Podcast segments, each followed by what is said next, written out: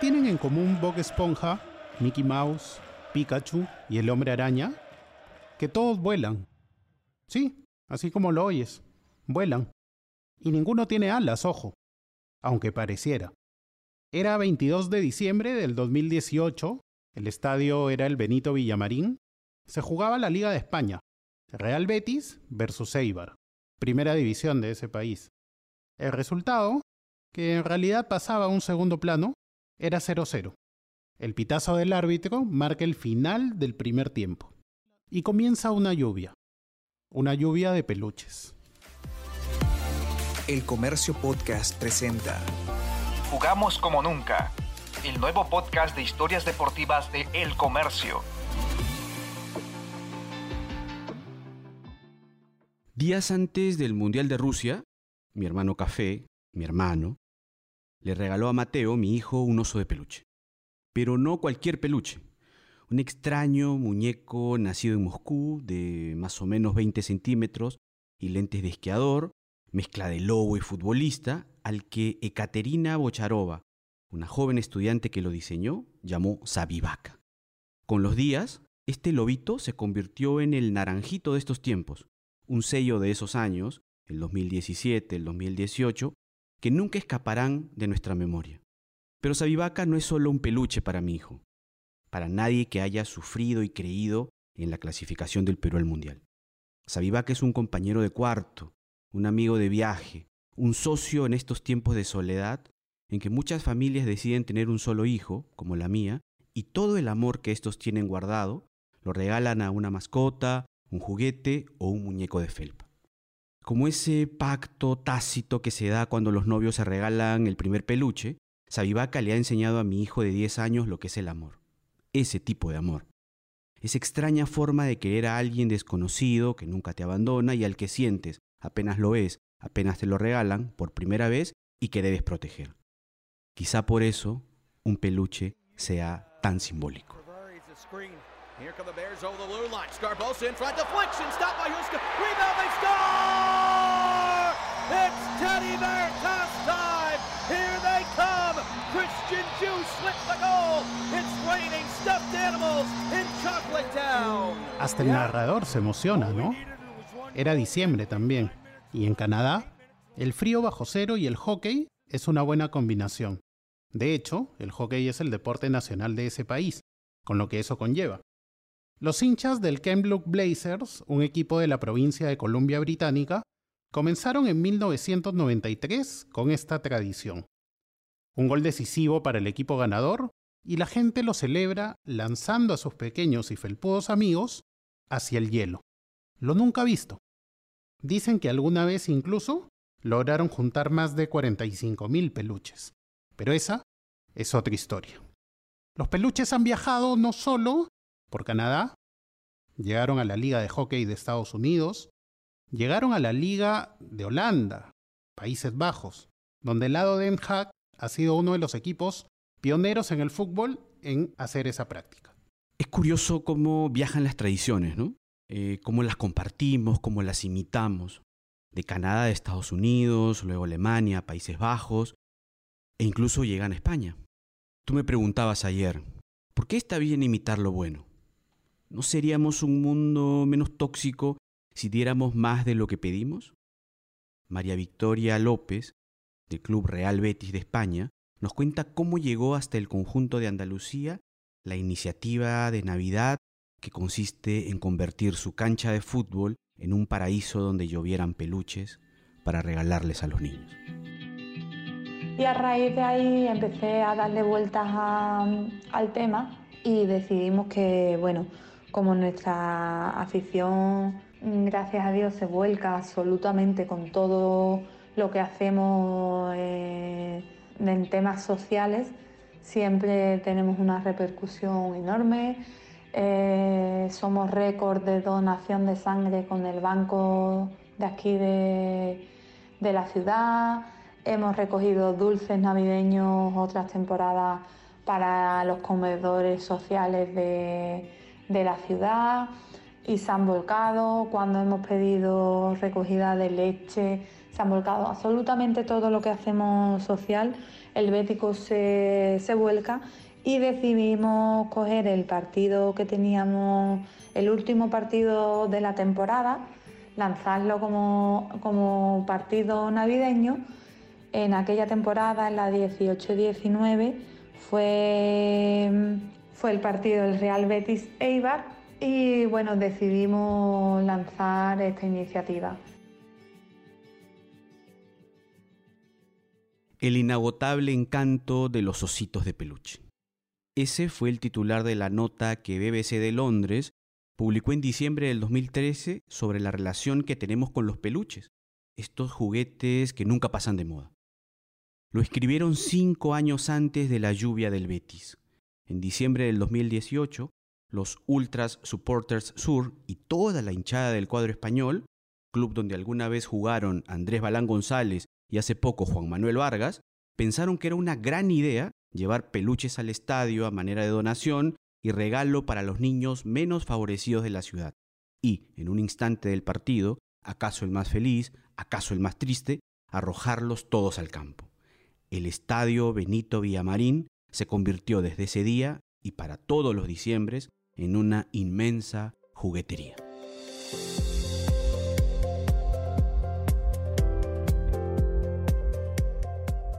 Andrés Balán González, el querido Balán, Balán, Balán, bicampeón con la U a inicio de los 90, llegó en 1994 al club verde blanco, que por ese entonces jugaba en segunda división. Apenas estuvo en dos partidos y aunque el equipo luego ascendió, le comunicaron que no sería tomado en cuenta.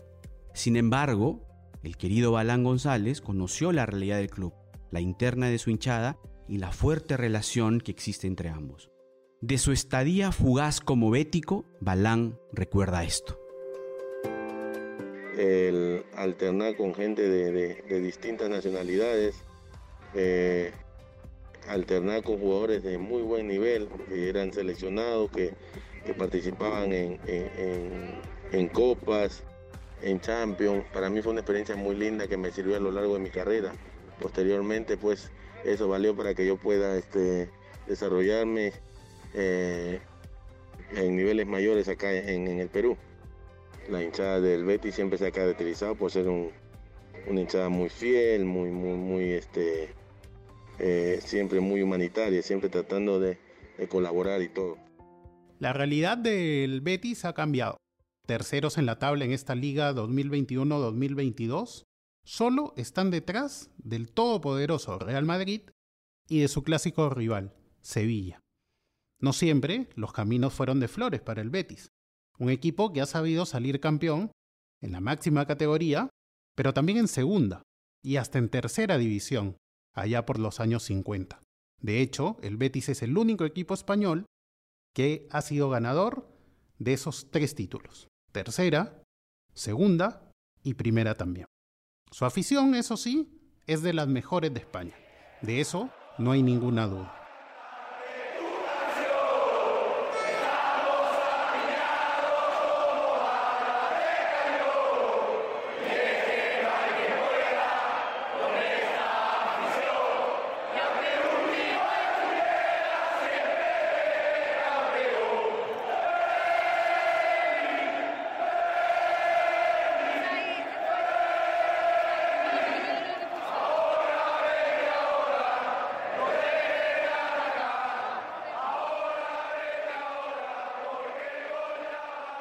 Los equipos ganan campeonatos, llenan vitrinas, pero se les conoce, básicamente, por la pasión de sus hinchas.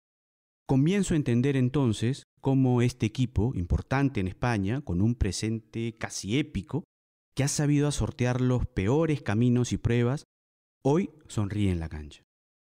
Los grandes clubes, a nivel mundial, son los que extienden su influencia fuera del campo o sin la pelota. Todo empezó en el partido de la temporada 2018-2019 entre el Real Betis y el Eibar, el 22 de diciembre del 2018. Todo comienza con una cuenta atrás, previamente se, se dice por videomarcador y el speaker del partido le pide a los béticos que por favor esperen para hacer todo el lanzamiento a la vez, para que la lluvia sea a la vez y demás. Y nada más que los equipos se retiran del terreno de juego con el pitido final de la primera parte, pues comienza la cuenta atrás en el marcador, una cuenta atrás de 5, 5, 4, 3, 2, 1. Y, cuando termina esa cuenta atrás, pues empieza, empieza la lluvia la lluvia de peluches y mientras los peluches caen, pues María Victoria lo recuerda como si fuera ayer. Y es que de hecho, hace tan solo unos pocos días, en el Real Betis versus Real Sociedad por la Liga, 12 de diciembre, hace poquito nada más, volvió la lluvia de peluches tras un año sin realizarse por la pandemia del COVID-19. De esto se trata un poco también, volver a la normalidad. Este partido lo ganó el Real Betis 4 a 0, como para que se den cuenta del presente del equipo, que hoy es el protagonista de nuestro episodio. Es cierto que el primer año hubo mucha gente que nada más que pitó el árbitro no esperó siquiera a que abandonasen los jugadores y, los árbitros el, terreno de juego, sino que directamente eh, empezaron a tirarlos y, fue un poquito en ese sentido caótico y, se asustaron mucha gente porque evidentemente no, sabían de qué, de qué se trataban. Eh, después cuando han ido pasando evidentemente el paso de los años, pues todas las temporadas pues ya la gente ha ido coordinándose un poquito mejor. A quien escuchábamos es a Curro Picchi, responsable del área social del club y coordinador de voluntarios, un testigo de primera línea de aquella vez en la que el Betis inició esta fiesta navideña. vamos a ir, pero antes, Antonio, ¿qué está pasando en el Benito Villamarín? Qué bonito, qué acción solidaria, ¿verdad? Sí, una lluvia de, peluches auténtica de una acción solidaria que ha llevado a cabo el Real Betis con distintas asociaciones que están en colaboración con familias en riesgo de exclusión social, con eh, chavales de familias con pocos recursos. Una lluvia de peluches impresionante. Estamos aquí con el casco porque no paran de caer desde todas las esquinas del Benito Villamarín mientras los eh, colaboradores del Real Betis, eh, los voluntarios, están aquí recogiendo absolutamente todo. Pues van a tener trabajo, ¿eh? Madre mía, qué cosa más bonita. No se puede aguantar. ¿Eh? de lo bonita que es esta acción solidaria que estamos viendo y que sin duda alguna va a ser una de las imágenes de la última jornada de la mejor liga del mundo. Acción solidaria en favor de las asociaciones de niños, de familias con pocos 15.000, 16.000, hasta más de 19.000 en este 2021. La tendencia siempre es al alza, con una lluvia de peluches que solo sabe crecer, con una afición que ha hecho suya esta tradición. Pero una pregunta, ¿Hacia dónde va todo lo recolectado?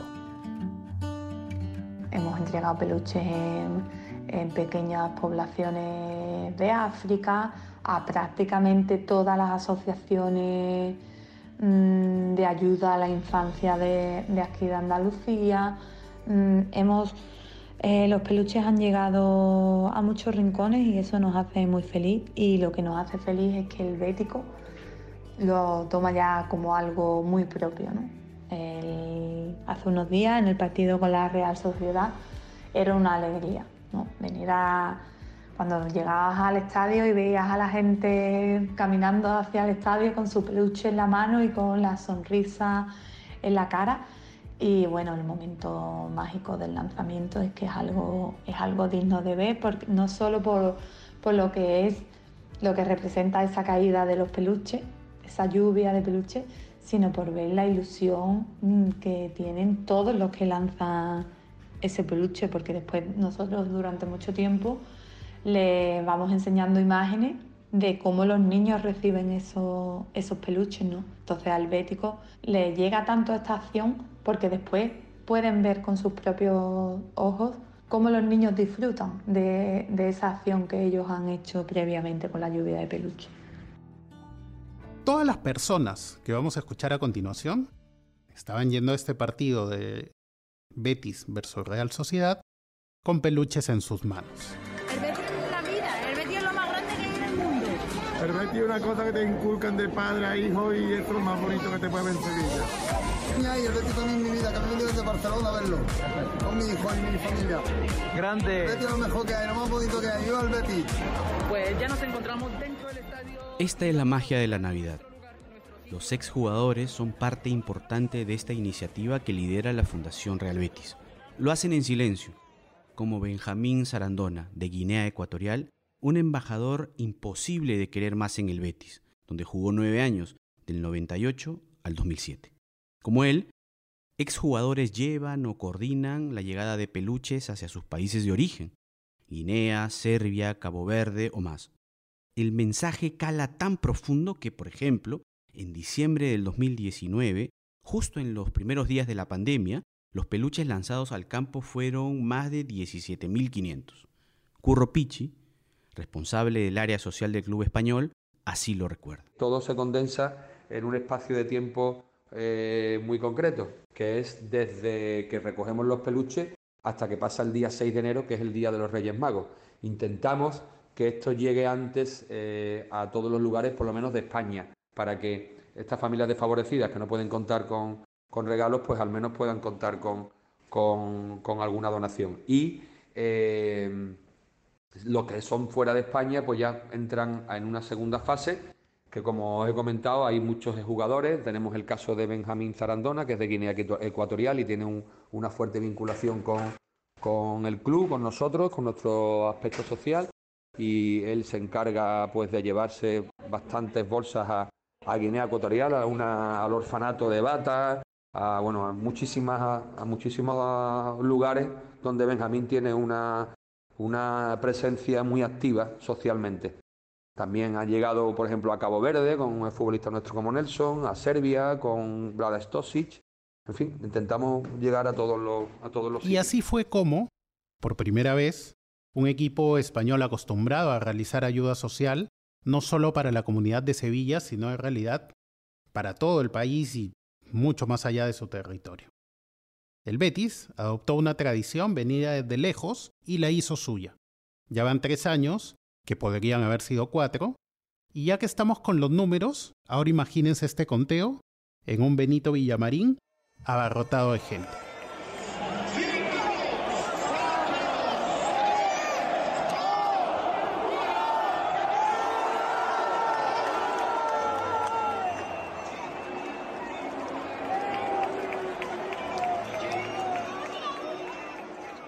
Este episodio de Jugamos como nunca ha sido posible gracias a la colaboración de Real Betis Balompié, a los canales de YouTube Carlitazo y Fran Te Explica.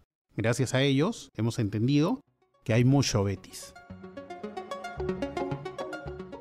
Jugamos como nunca edición navideña ha sido producido y es conducido por los Migueles, Villegas y Roca, José Romero y Soine Díaz en la edición y postproducción del podcast y Celeste Pérez en la producción y distribución del mismo.